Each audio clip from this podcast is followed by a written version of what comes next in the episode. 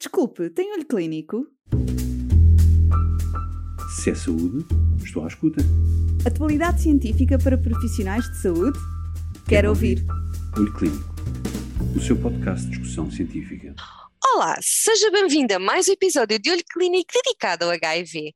No rescaldo da conferência HIV Drug Therapy Glasgow 2022, a doutora Diva Trigo, médica infecciologista do Hospital Fernando Fonseca, e o doutor Miguel Araújo Abreu, médico infecciologista do Centro Hospitalar Universitário do Porto, trazem-nos o essencial do que de novo se abordou em Glasgow.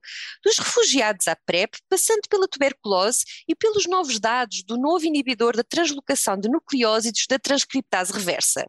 Junte-se a nós e conheça todas as novidades já de seguida. Começamos por cumprimentar quem nos ouve desse lado, pelo interesse demonstrado em relação ao que foram as novidades apresentadas neste mais recente HIV Drug Therapy Glasgow de 2022, que decorreu entre 23 e 26 de outubro passados. Miguel, eu acho que concordas que, de uma forma global, todos sentimos o grande enfoque nas questões humanitárias relacionadas com o clima de guerra e de desigualdade que vivemos em, em várias regiões do globo. As enormes barreiras à prestação de cuidados de saúde de qualidade, no âmbito das, das doenças infecciosas em geral e da infecção por VIH em particular, com um grande destaque para a população de refugiados ucranianos, sobretudo aqueles que procuraram proteção na Polónia, que em muito pouco tempo viu multiplicar o número de infectados por VIH. Também acabaram por não ficar esquecidos os refugiados sírios, as mulheres afegãs, as populações migrantes da América do Sul e as dificuldades várias vividas no continente africano.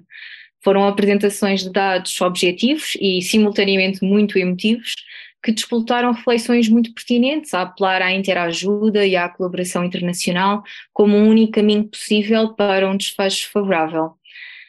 Pois, além disso, outro tema muito explorado ao longo de várias sessões foi o da prevenção da infecção por VIH e outras infecções sexualmente transmissíveis, não foi?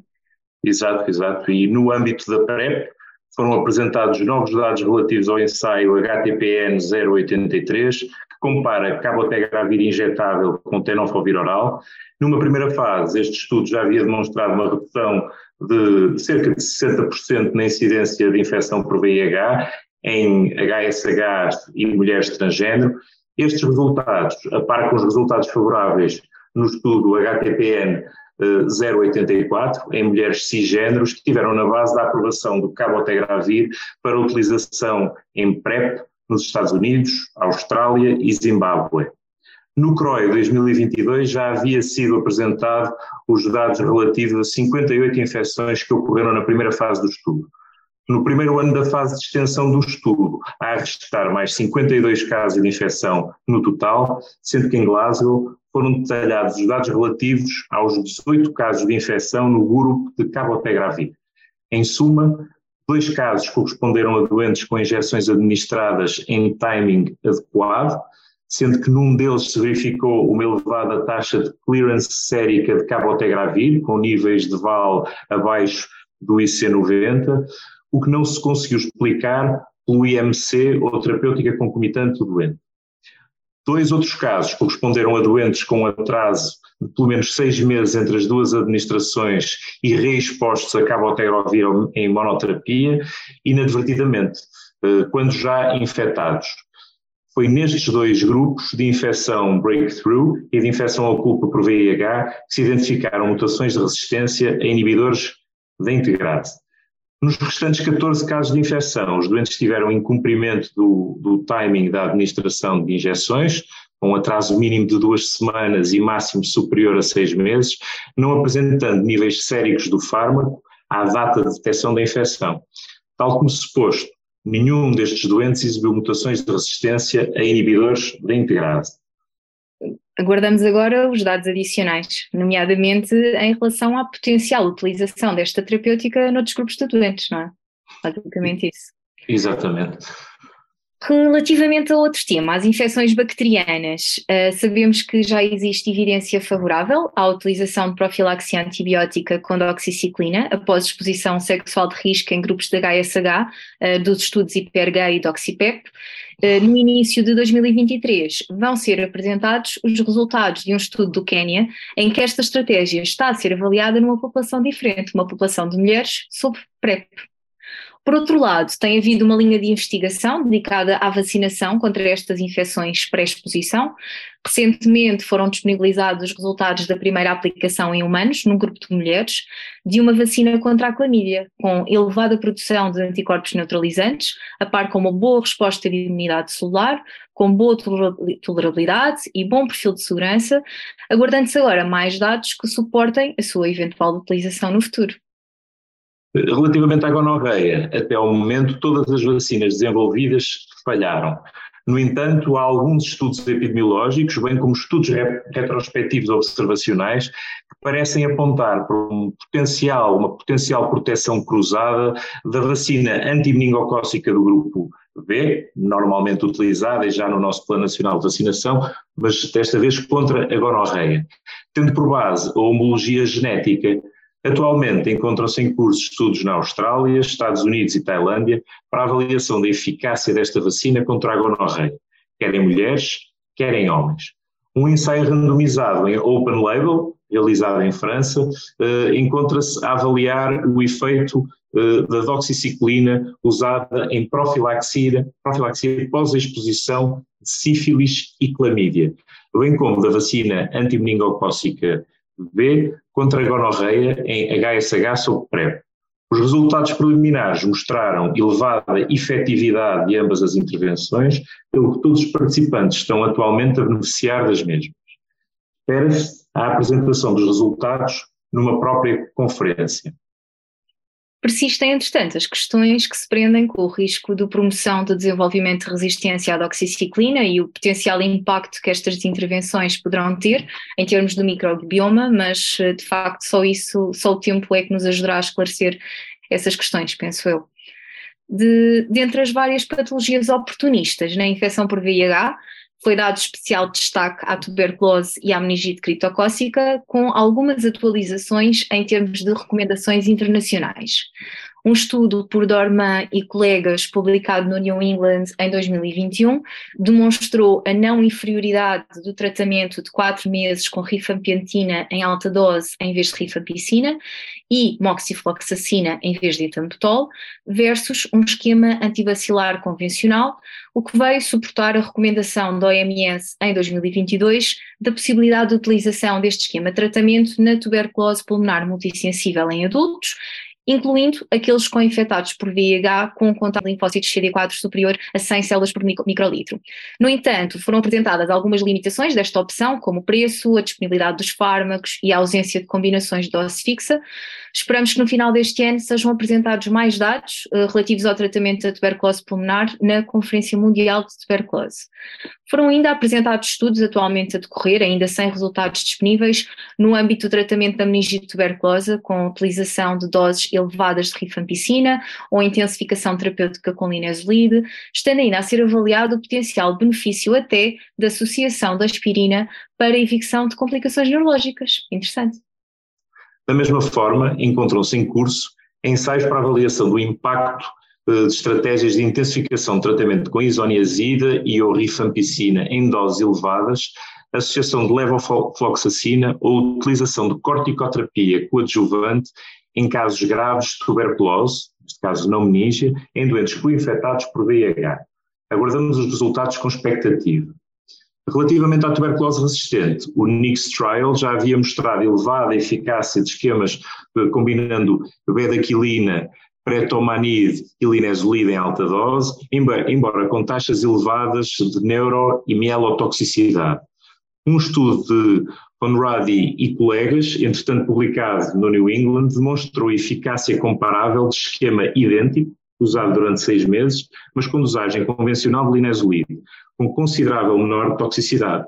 Adicionalmente, o estudo TB Practical evidenciou bons resultados em termos de eficácia e adventos adversos com esquemas de seis meses totalmente orais, com combinação de bedaquilina, pretomanide, linezolide e moxifloxacina em casos de tuberculose multiresistente ou extensivamente resistente, com ressalva da possibilidade de não utilizar quinolona em caso de resistência documentada a esta classe de antibióticos.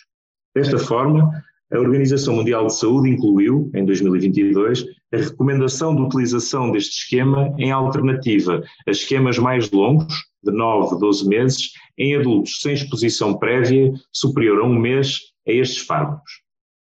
Isto acaba por ser, sem dúvida, uma luz ao fundo do túnel, não é? No tratamento destas formas de tuberculose, que na verdade, não sendo frequentes, são extremamente desafiantes. Exato. Relativamente à meningite criptocócica, foi novamente abordado o ensaio Ambition, levado a cabo em África, cujos resultados já haviam sido apresentados no IAS 2021. Em suma, a utilização da fotericina bilipossómica em alta dose, em dose única, seguida de 14 dias de fluoxetina e fluconazol, mostrou não inferioridade em relação ao tratamento previamente preconizado pelo OMS, que consistia em administração da fotericina bilipossómica em baixa dose e fluoxetina durante 7 dias, seguidas de fluconazol durante mais 7 dias. Além de menor mortalidade, verificou-se uma menor frequência de eventos adversos e desta forma, em 2022, a OMS atualizou as suas recomendações de tratamento, adotando este esquema como uma opção de primeira linha, sendo que este protocolo de tratamento se encontra já implementado em países como o Botsuana, o Zimbábue e o Uganda. Foi discutida a eventual eh, aplicabilidade destes dados em países com elevado rendimento no futuro, por extrapolação, na medida em que dificilmente se conseguirá a realização de ensaios clínicos nestes cenários com uma potência estatística equiparável à do estudo apresentado. Uh, veremos como, como, será no futuro, mas é realmente uh, algo promissor no tratamento deste, desta infecção. Relativamente ao tratamento da infecção por VIH, foram discutidos dados relativos à utilização de um inibidor da translocação da transcriptase reversa, tal como sabemos, que tal como sabemos, em dezembro de 2021 a FDA decidiu interromper o screening, o screening e randomização de novos doentes para este grupo de ensaios, tendo em conta os resultados que apontavam para um decréscimo da contagem de linfócitos totais e linfócitos CD4 em alguns dos doentes tratados com este fármaco. Percebeu-se, no entanto, que este efeito não tem relação com a toxicidade mitocondrial, mas sim com a apoptose celular induzida por acumulação do metabolito ativo em elevadas doses dentro dos linfócitos. Desta forma, este efeito de depleção linfocitária é dose dependente. Foi apresentada neste sentido uma análise pós-hoc de um estudo de fase 2b, em que se concluiu precisamente que a descida de linfócitos CD4 se verificou apenas nos doentes expostos a doses de fármaco iguais ou superiores a 0,75 mg dia, sendo este efeito reversível com a diminuição da dose de fármaco a que os doentes foram expostos. Além disto, não foram afetadas outras séries hematológicas durante o tratamento, nem se verificou um aumento da frequência de infecções nos doentes com depleção linfocitária. Adicionalmente, foi desenvolvido um modelo matemático que permitiu avaliar a evolução das contagens linfocitárias sob diferentes doses de fármaco, aferindo simultaneamente a capacidade de manutenção de supressão virológica concluíram que o fármaco em baixa dose, de 0,25 mg dia, parece assegurar uma exposição farmacológica adequada e garantir uma elevação de linfócitos CD4 ao longo do tempo comparável à TARV standard, por assim dizer. Desta forma, vai ter início um ensaio de fase 3, utilizando o inibidor da translocação da transcriptase reversa nesta dosagem mais baixa, em associação com doravirina, quer em doentes naivos, quer em doentes experimentados já sob supressão virológica. Aguardamos então estes resultados com, com expectativa. Mais uma vez foi dado grande enfoque ao início rápido da terapêutica antirretrovírica, sob o título Same Day Therapy. Inicialmente na infecção aguda, onde a evidência é clara na sua utilização, em, em especial pelo potencial que esta tem de diminuir os reservatórios do vírus, e posteriormente no doente naive, diagnosticado já fora da fase de infecção aguda. Neste último caso, foram abordadas duas realidades em particular a realidade nos países desenvolvidos e a realidade nos países em vias de desenvolvimento. E se a evidência para a retenção dos doentes nos cuidados médicos nos países em vias de desenvolvimento levou a OMS a recomendar o início da TARV nos primeiros sete dias após o diagnóstico nos países em vias de desenvolvimento, não existem, na realidade, ensaios randomizados sobre o assunto em países desenvolvidos, faltando, portanto, evidência que sustente inequivocamente esta prática em países desenvolvidos e existindo, inclusivamente, alguns dados contraditórios. Sim, no fundo, esta decisão de início imediato vai depender mais da vontade do doente do que da premente necessidade de início precoce em, em todos os doentes. Portanto, no fundo, é, é importante esta discussão com o doente, não é? Exatamente, é fundamental. Não gostaríamos, no entanto, de terminar sem falar em dois estudos de vida real sobre a utilização do único eh, inibidor não nucleose e transcriptase reversa aconselhado como primeira linha terapêutica nas recomendações europeias para o tratamento da infecção por VIH. Estou a falar, portanto, da doravirina. O primeiro é o Drive Real, um estudo multicêntrico retrospectivo, incluindo 300 doentes infectados por VIH a viver no Reino Unido, com pelo menos seis meses de seguimento. Este estudo mostrou uma boa resposta dos doentes com uma baixa taxa de descontinuação e uma elevada taxa de supressão virológica, numa maioria de doentes com comorbilidades e polimedicados.